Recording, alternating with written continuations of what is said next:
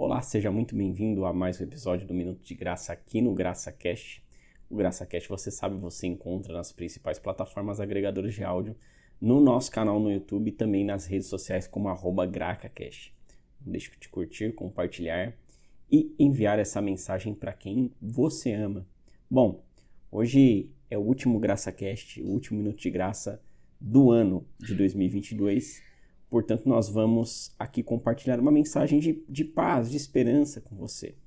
E nós vamos encontrar essa mensagem lá em 1 Tessalonicenses, capítulo 5, né, que diz assim, ó, a partir do versículo 9: Porque Deus não nos, nos destinou para a ira, mas para recebermos a salvação por meio de nosso Senhor Jesus Cristo.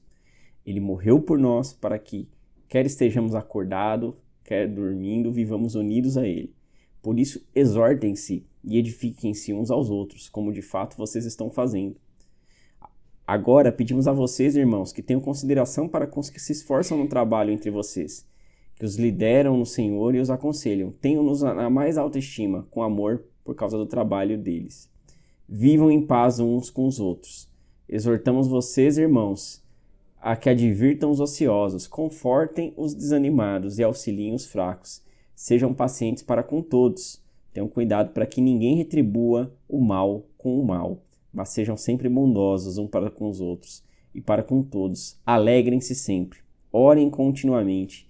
Deem graças em todas as circunstâncias, pois esta é a vontade de Deus para com vocês em Cristo Jesus e aqui é o suficiente para nós. Então aqui fica o recado para que nesse ano de 2023 nós podemos, possamos nos alegrar sempre, para que nós oremos continuamente e para que em todas as circunstâncias nós possamos dar graças. Vamos praticar mais isso. Vamos dar graças em todas as circunstâncias, em todas as situações. Vamos dar graças em todos os momentos, independente do que se passe em 2023 independente das lutas que venham, porque lutas todos nós temos, umas diferentes das outras, mas vamos dar graças e saber que a vontade de Deus é que nós vivamos em paz uns com os outros. Vamos ser pacientes para com todos e, acima de tudo, dar graças. Vamos dar graças sempre. Por isso, eu quero que você reflita nesse dia 31 agradecendo sobre tudo que Deus fez pela sua vida nesse ano, agradecendo a todas as situações porque Deus com certeza cuidou de você. Deus com certeza te trouxe até o dia 31, que tantos não chegaram, mas você chegou. E eu creio que se você chegou até 31 de dezembro de 2022, certamente Deus tem algo especial para você em 2023. Mas não se esqueça, dê graça sempre e aqui, para a gente ler o, o 19 aqui para finalizar, não apaguem o espírito.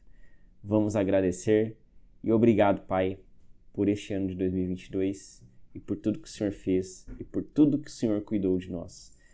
E que 2023 nós pedimos só uma coisa a Deus, que o Senhor continue conosco e a mim. Essa é a mensagem de hoje. Fique com Deus. Eu desejo um feliz 2023 para você, para sua família todo o pessoal do Graça Cast aqui também deseja um feliz 2023 para você e sua família. Deus abençoe a sua vida e até o ano que vem.